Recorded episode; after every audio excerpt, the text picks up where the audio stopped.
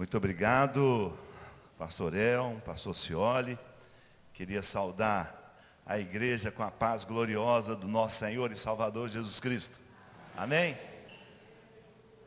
Pessoal que está mais atrás lá na, na galeria vai ficar um pouco. Pode sentar à frente. Só eu que não podia na escola sentar na frente porque ninguém enxergava, né? Vocês que estão lá atrás na galeria, pode chegar mais para frente, né? Eu preferi vir mais aqui próximo. Mas é uma alegria muito grande retornar aqui à igreja e poder estar nessa celebração de 14 anos de um braço importante da igreja. Eu falo sempre que os missionários saíram pelo mundo cumprindo a determinação de Jesus para fazer discípulos, alcançar as vidas. E os missionários, as missionárias entraram nas igrejas, nos presídios, subiram os morros, mas deixaram o esporte de lado, né? São poucos, poucos anos que de alguma forma a igreja aceitou o, os atletas é, terem comunhão nas igrejas. São poucos anos. Foi algo difícil de construir. O atleta apanhava dos dois lados, né? Apanhava da mídia porque era crente, apanhava do clube, porque não queria participar de alguns eventos, tipo ir à cachoeira, ou matar uma galinha no corpo do atleta na sexta-feira antes do jogo. E apanhava também da igreja, como é que esse cara joga domingo e quer ficar aqui na igreja? É, foi um tempo difícil.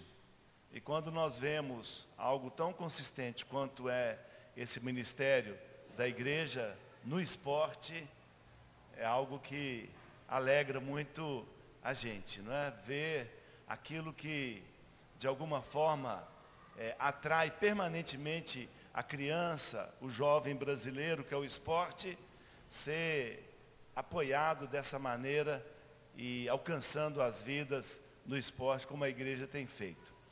Outro dia eu vi a entrevista de um traficante de Belo Horizonte, na TV Alterosa, SBT, e ele dizia que ele perde os meninos dele, os aviãozinhos que entregam a droga, só quando rolam a bola na frente dos meninos. Diz que os meninos largam a entrega para lá e começa a chutar a bola, não é? Então é um, é, sem dúvida, uma grande estratégia de Deus para alcançar muitas vidas. Eu trago uma palavra de Deus para a igreja, uma palavra desse tempo que nós estamos vivendo.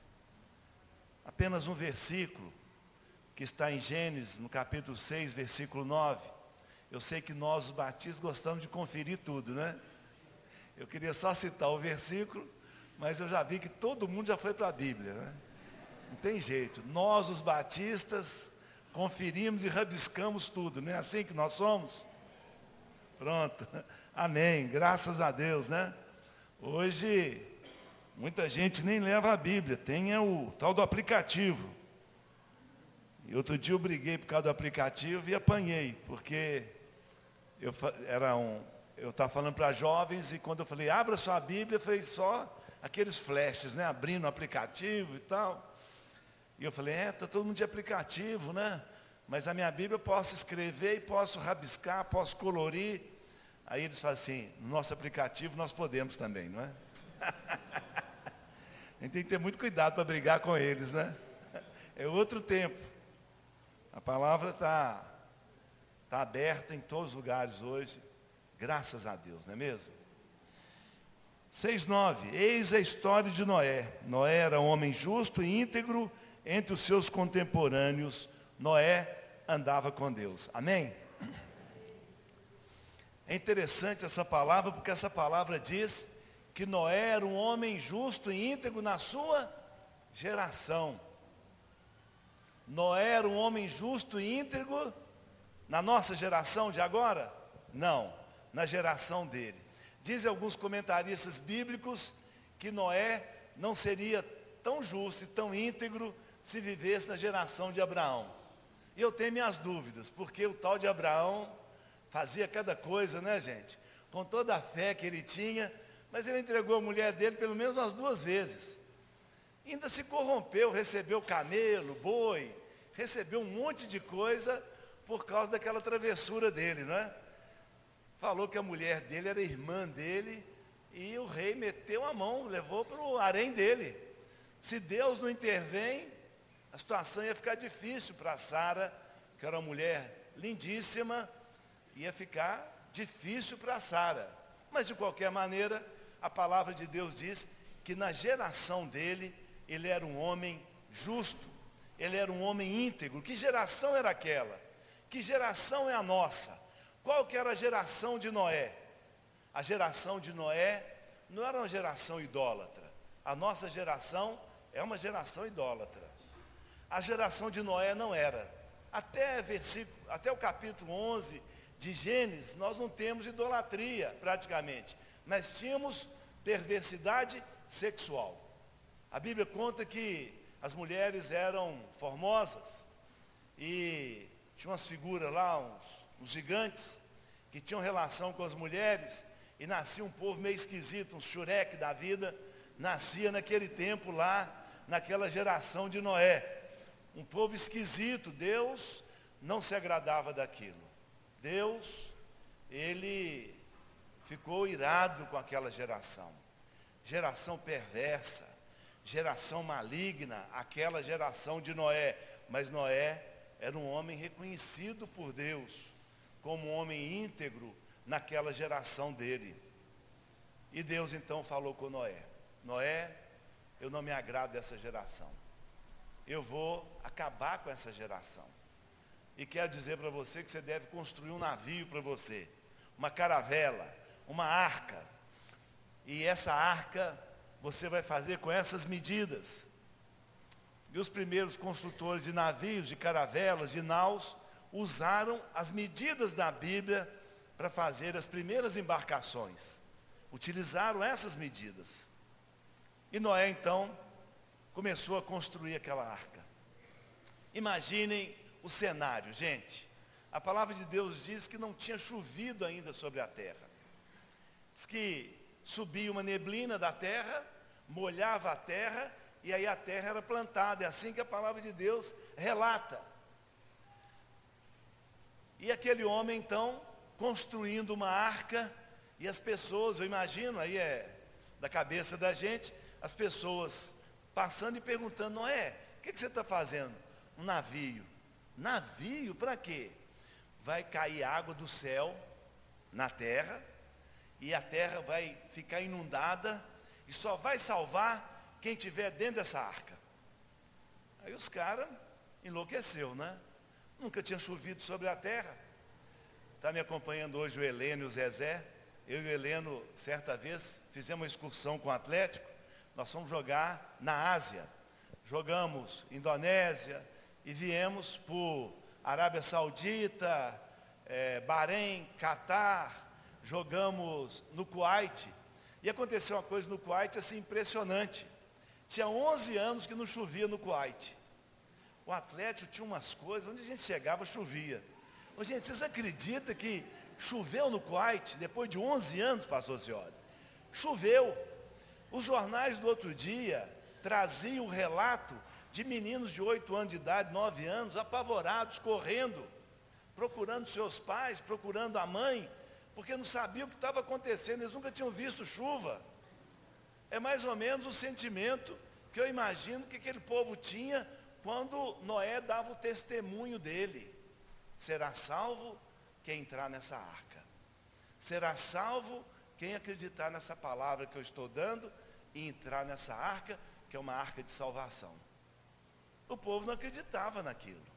E Noé, então, toque, toque, toque, com o martelinho dele, construindo a arca. Eu canto muito mal, o pessoal pede para eu evitar cantar, mas eu canto para minhas netas, não é? Eu canto para minhas netinhas, dormem logo, né? Eu gosto de cantar Finda-se o Dia para elas. Gosto de cantar Peregrinando Voo pelos Montes, que nós os batistas gostamos do cantor cristão, não é mesmo, gente? Então, eu canto também a música de Noé para as minhas netas, para Letícia e para Beatriz. Toque, toque, toque, é Noé que está batendo. Toque, toque, toque, uma arca está fazendo. Elas gostam. Quem, minhas filhas que conhecem música não gostam de jeito nenhum. Porque falam que eu desafino, que a letra pode ser essa, mas a música é outra. Essas piadas que fazem na igreja com quem não canta direito, né, gente? Eu sofro isso, né? Na minha igreja, na quarta-feira, a Igreja Batista Central de Belo Horizonte, tinha um culto de oração que o pastor Nilson Del Menezes, de memória assim, muito querida, ele dirigia aquele culto, eu não perdia um. E a gente cantava os hinos do cantor cristão. E o pessoal pedia para eu ficar mais no fundo da igreja, porque eu atrapalhava muito, né? Quando eu cantava. Mas Noé, então, estava construindo aquela arca. Quanto tempo Noé gastou para construir aquela arca, minha irmã e meu irmão? Quem dá mais? O irmão já acertou aqui de cara, com a camiseta do Atos. Foi em cima. Nós, os batistas, conhecemos a palavra a gente lê a Bíblia, a gente não falta a escola dominical, que é onde a gente aprende os endereços. 120 anos, aquele homem bateu o martelo. 120 anos testemunhando. Por 120 anos ele não desistiu. Por 120 anos ele creu. Por 120 anos ele condenou aquela geração. Porque só entrou naquela arca os três filhos de Noé e as três noras, e a mulher de Noé. Ele condenou aquela geração dando testemunho. Você tem testemunhado, minha irmã? Você tem testemunhado, meu irmão?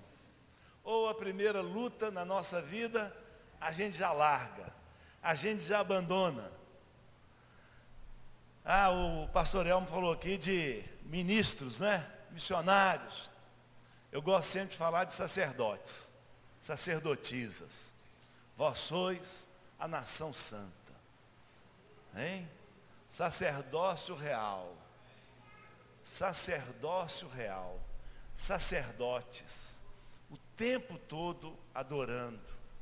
Fazendo serviço para o Senhor o tempo todo. Sabe, meus irmãos, a minha casa já deve ter uns 37 anos. Eu estou casado há 39 anos com a Eliana. A nossa casa, há uns 37 anos, é uma igreja. Há 37 anos a gente se reúne lá em casa. Entra de tudo lá em casa. Eu já quis desistir. Eu me lembro que, ah, eu vou desistir desse grupo. Tinha um rapaz que ia lá no grupo lá de casa. Eu estava ensinando e ele ia contra o meu ensino. Eu estava dizendo que a gente devia desviar do pecado correr longe do pecado.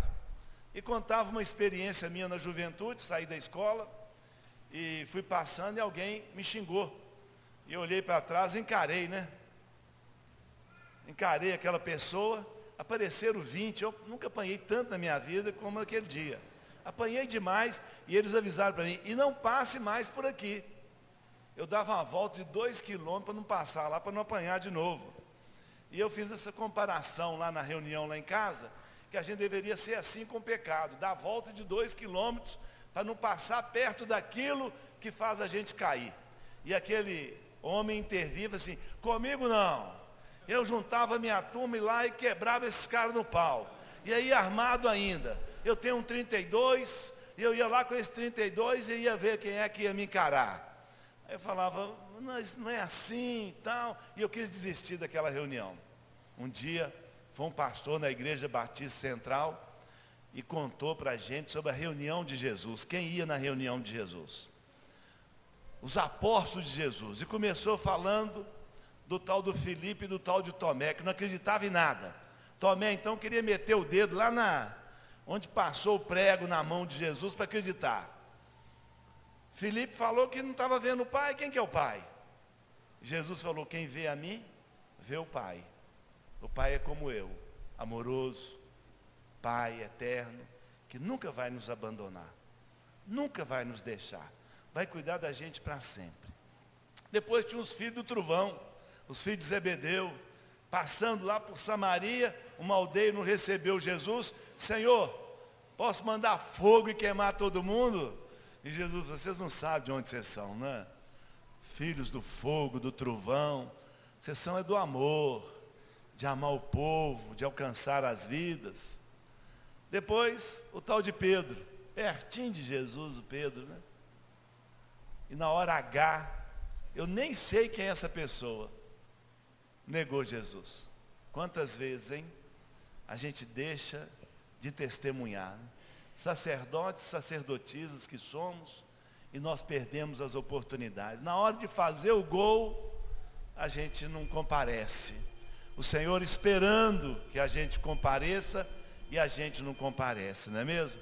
E por fim, o tesoureiro. O tesoureiro da reunião, tal de Judas. O homem estava metendo a mão no dinheiro da reunião. Aí eu falei assim, não, até que a reunião lá de casa é até boa. O povo não é ruim igual os que reunia com Jesus, não. E nós continuamos. E na nossa vida, nós devemos continuar, não é mesmo? Nós não podemos parar. A nossa fé ela é provada a todo momento. Mas nós vamos, como diz a música, rompendo em fé. Rompendo em fé no meio das dificuldades, no meio das lutas. Eu contava para o pastor Elmo que os melhores momentos da minha vida para testemunhar foi quando eu tomava os meus frangos lá no Atlético e na seleção brasileira. É o melhor momento, o melhor momento é o momento do sofrimento. No momento daquela vitória, tá vendo que jogador é assim, de vez em quando você derruba alguma coisa, tá? Você entusiasma, obrigado, minha irmã. Isso, tira de perto de mim. Mas o melhor momento é o momento da luta, da dificuldade, porque é na provação que a gente se iguala ao outro. Porque se chegar um super-homem aqui, falando que não tem problema, que não tem luta, que não tem dificuldade, ah, isso aí está longe de mim.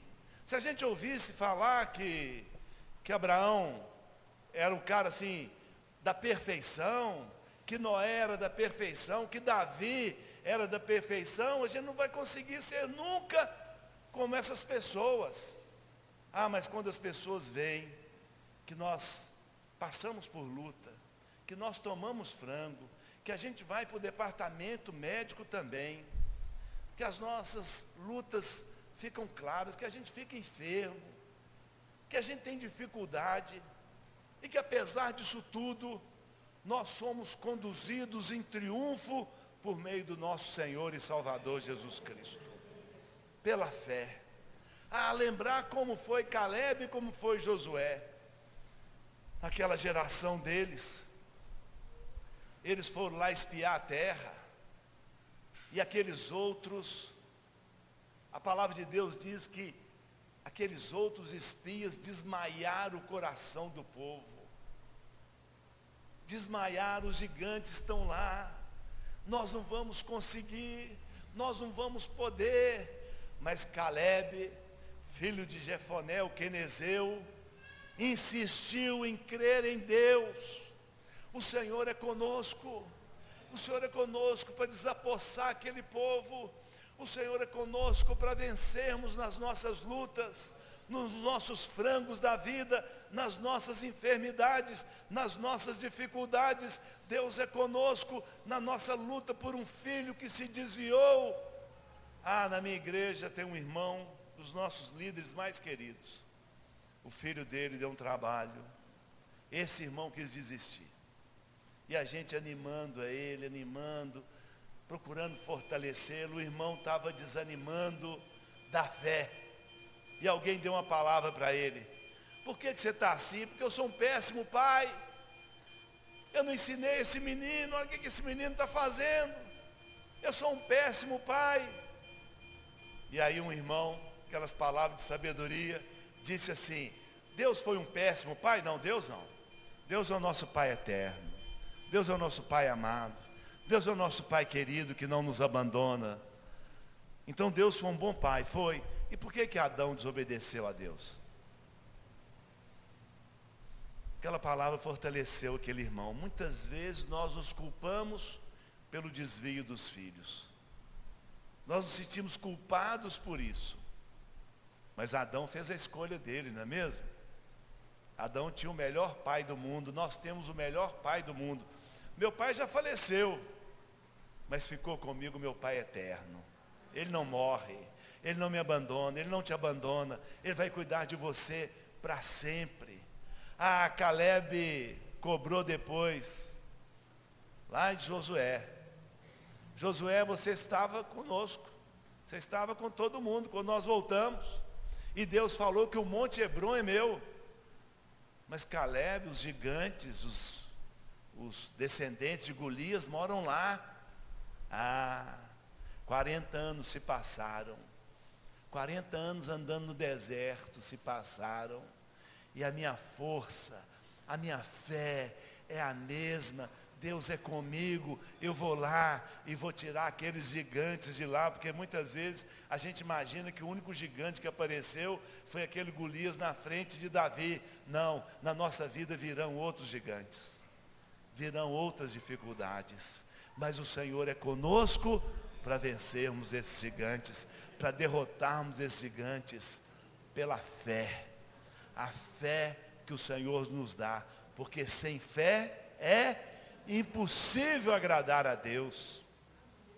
Josué também creu e entrou naquela terra prometida, e era fácil, mas o Senhor disse para ele: onde pisar a planta do seu pé, eu tenho dado a você.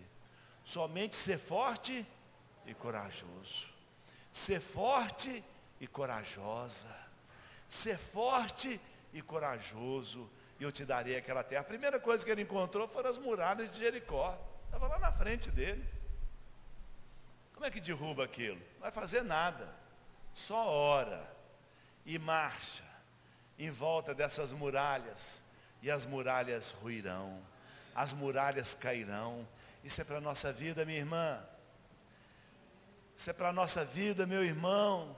Nós não podemos parar nós temos que seguir em frente, nós temos que continuar na nossa vida, apesar das lutas, apesar das dificuldades, apesar dos obstáculos da nossa vida, nós temos que seguir em frente.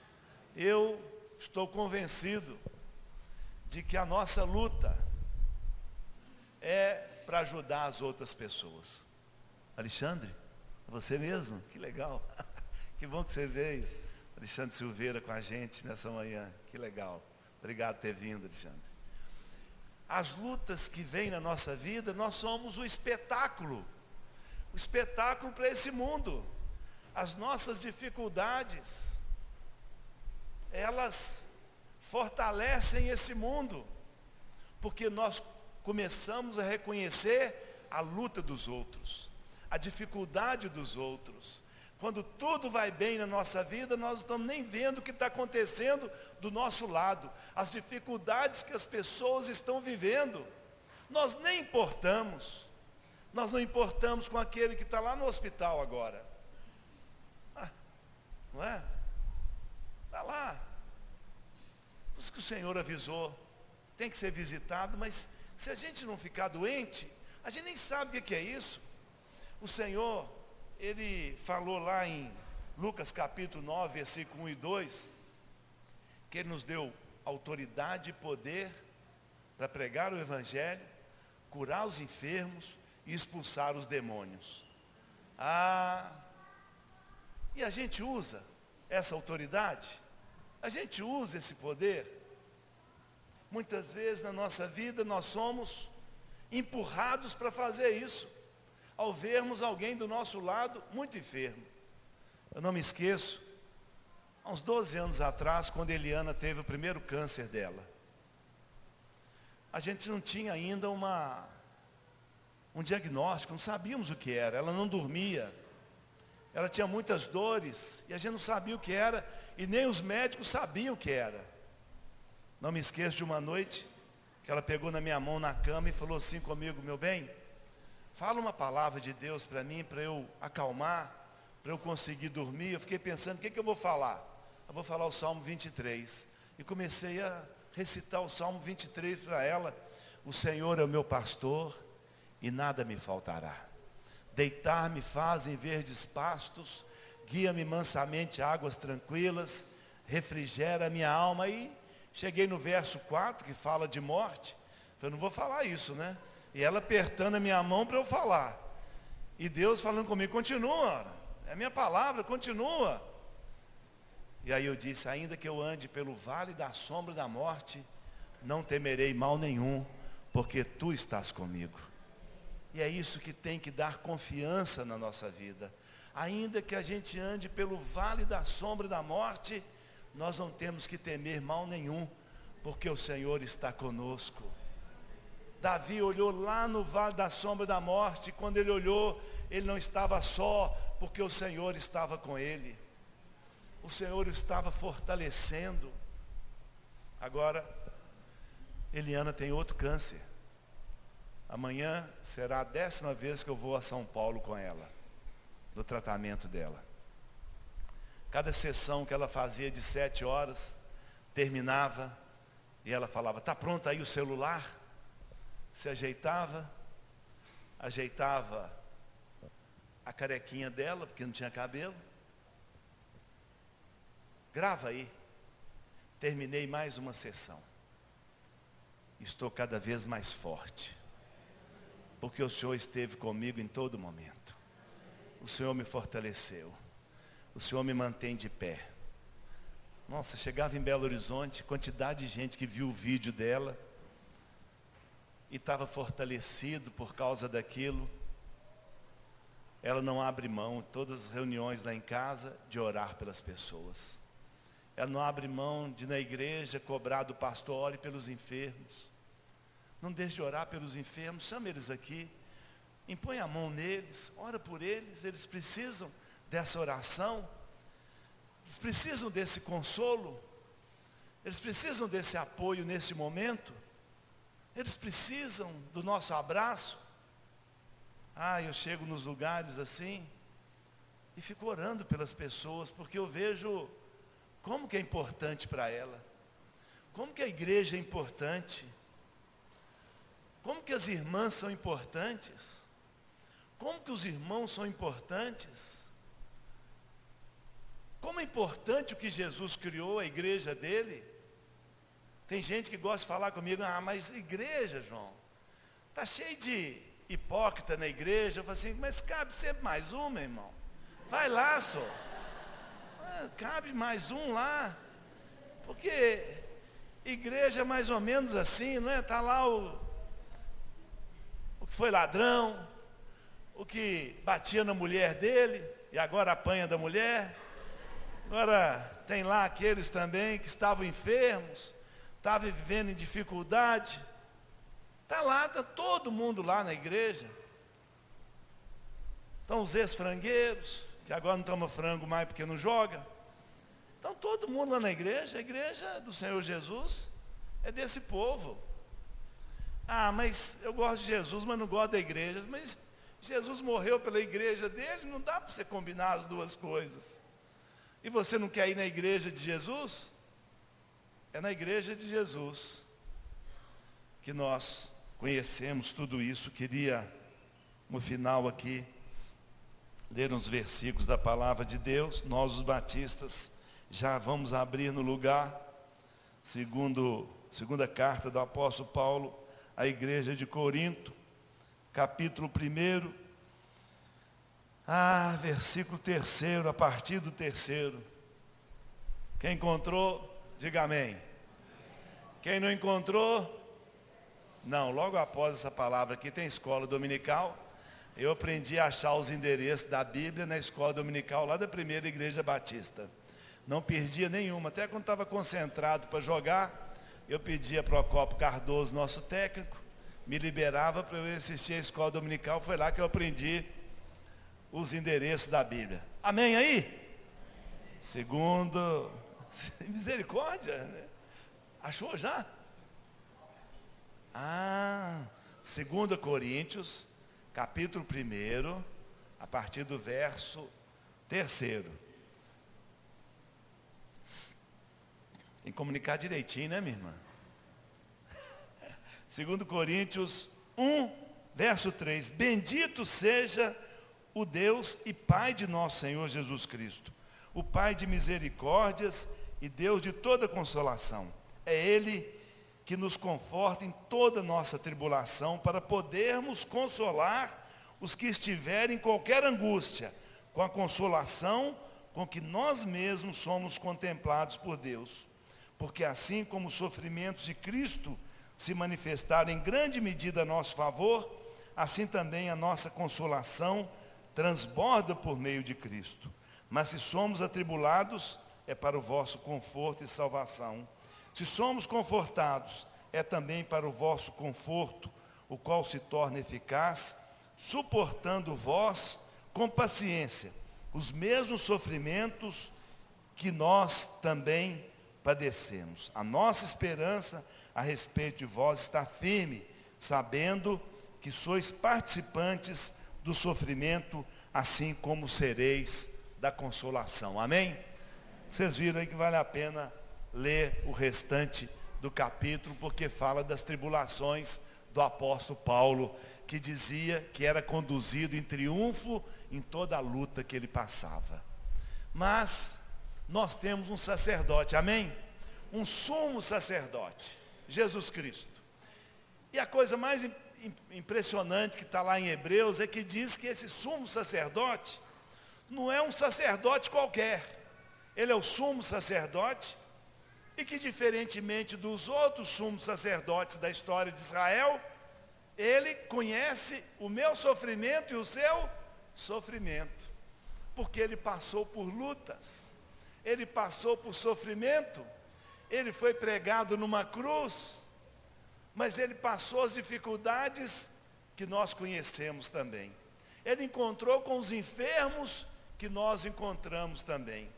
Ele tinha vizinhos como nós temos vizinhos também. Ele viu pessoas endemoniadas, pessoas presas, pessoas cativas pelo inimigo, sofrendo, pessoas sofridas. E ele me chamou e te chamou para sermos sacerdócio, sacerdotes, sacerdotisas. E para isso ele nos deu poder e autoridade para pregar o evangelho, para curar os enfermos, para expulsar os demônios. Nós temos esse poder e essa autoridade e temos que tomar posse desse poder e dessa autoridade. Mas como sacerdotes que somos, viveremos como nosso sumo sacerdote. Passaremos por dificuldades, passaremos por lutas, porque só assim nós conheceremos a luta do outro, a luta da outra. Só assim nós saberemos que a outra pessoa está passando por uma grande luta e que nós temos que sair do nosso lugar de conforto e temos que ir lá naquele hospital visitar aquela pessoa. Às vezes a gente fica horrorizado. Temos que ir lá na cadeia visitar uma pessoa que está na cadeia. O Senhor Jesus falou sobre isso. Que os sacerdotes visitariam os presos, as presas. Outro dia, eu visitava uma cadeia superlotada, membro de uma comissão de segurança, a cadeia superlotada, e uma mulher presa por tráfico de drogas e o bebê de dois meses dela fora da cadeia. E o chefe da cadeia não queria deixar ela amamentar. Eu falei, mas ela não tem direito. Mas o bebê tem direito. O bebê tem direito de ser amamentado. Como é que essa mãe vai ficar? Ah, só se o juiz autorizar. Não, doutor, o senhor tem que autorizar, doutor. Tem certeza que você autorizaria, Alexandre. Acabou que o delegado aceitou e autorizou que ela amamentasse. Muitas vezes nós passamos por lutas para conhecermos a luta dos outros. O Senhor permite, mas Ele está conosco. Ele está conosco. Queria terminar contando a história do meu pai. Meu pai, um homem amoroso, policial, investigador de polícia, às vezes a pessoa fala assim, que os policiais são violentos, né? Meu pai era o homem mais amoroso que eu conheci. Mais amoroso. Mais querido, mais cuidadoso. Cinco filhos com salário de investigador de polícia. Ele criou.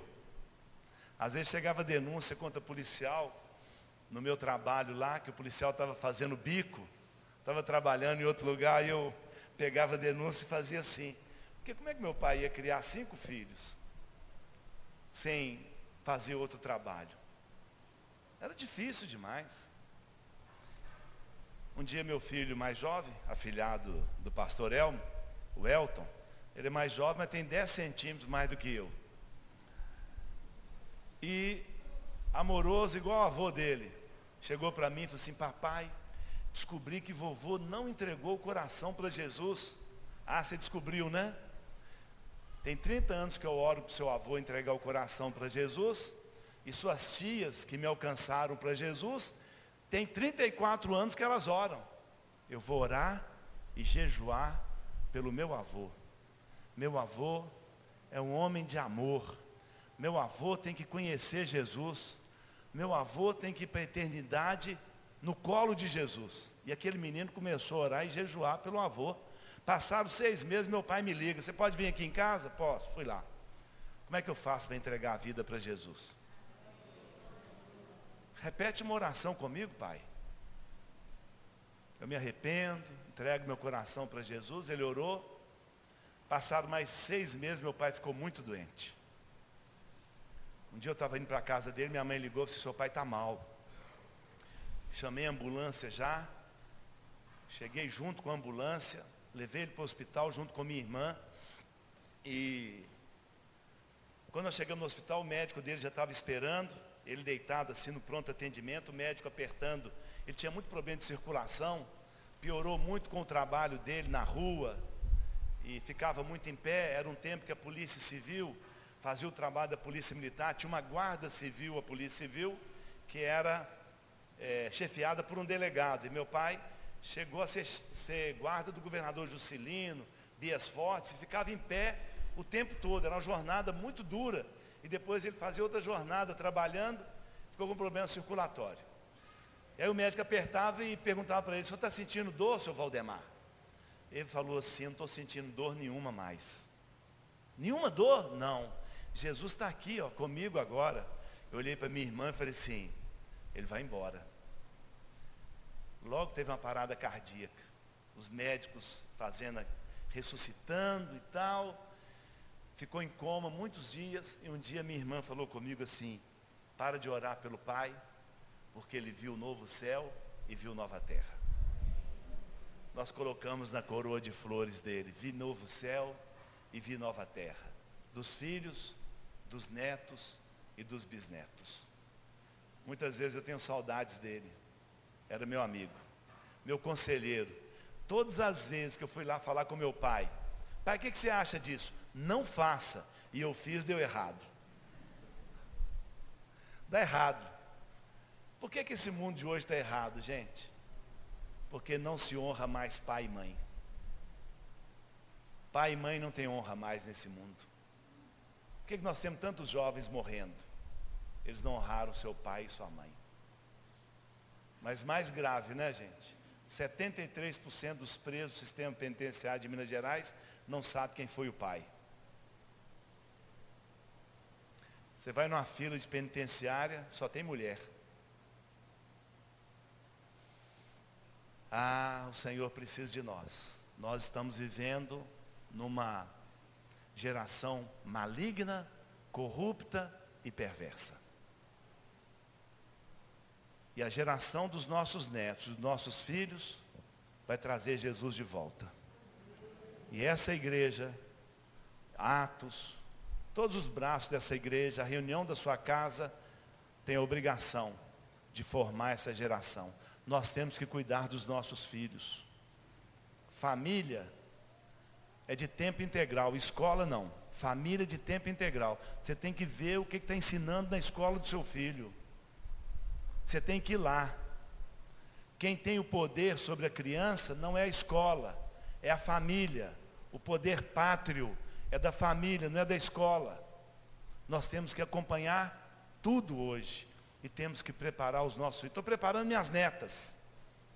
Minhas netas verão a volta de Jesus. A geração que nós estamos preparando receberá Jesus Cristo. E nós temos que preparar essa geração tem que ser uma geração de fé, de força, rompendo em fé a todo momento. Queria terminar fazendo duas orações. A primeira oração é de consagração. Nós vamos nos consagrar para duas coisas, não é? Para sermos esses sacerdotes, para sermos essa sacerdotisa, e vamos nos consagrar também para preparar a geração da volta de Jesus. Nós falamos da geração de Noé, da geração de Abraão, estamos falando da nossa geração, estamos falando da geração da volta de Jesus. Os sacerdotes e as sacerdotisas é que prepararão esta geração. Então, a primeira oração é de consagração. E eu queria, junto com vocês nessa manhã, me consagrar para este trabalho. Nós, os batistas, diríamos para esse mistério, não é? Para esse trabalho de preparar essa próxima geração. Você quer se consagrar? Aquele que quer se consagrar para ser um sacerdote, sabendo que o sacerdote ele vai sentir como Jesus sentiu a enfermidade, a dor, a incompreensão. Eu vi uma pessoa só ficando em pé se consagrando. Só vi uma pessoa se consagrando para ser sacerdotisa. Mas agora já vejo sacerdotes se consagrando para este trabalho. É guerra. É guerra. É um tempo de guerra. É um tempo das muralhas. As muralhas estão diante de nós. O mundo é um mundo que não tem mais uma verdade absoluta, são verdades subjetivas. É um mundo que diz que está vivendo a realidade. O que é realidade, hein? Realidade são várias coisinhas que são mudadas. Só uma coisa não é mudada, a verdade. Disse Jesus, eu sou o caminho, a verdade e a vida, ninguém vem ao Pai senão por mim. Realidade muda, gente. Daqui a pouco não é mais aquilo, porque uma circunstância mudou. Agora, a verdade é absoluta e nós temos que viver nessa verdade absoluta. Hoje, para o mundo, não existe mais. A Bíblia para. Ah, a Bíblia é legal, mas eu também gosto de outras coisas e tal. Ah, o homem pode não ser homem, mulher pode não ser mulher, essas são as a realidade deste mundo, mas nós não vivemos na realidade desse mundo. Nós vivemos na verdade. Jesus Cristo é a verdade. Levante a sua mão e consagre a sua vida como sacerdote, como sacerdotisa. Repita essa oração comigo. Diga assim: Senhor meu Deus.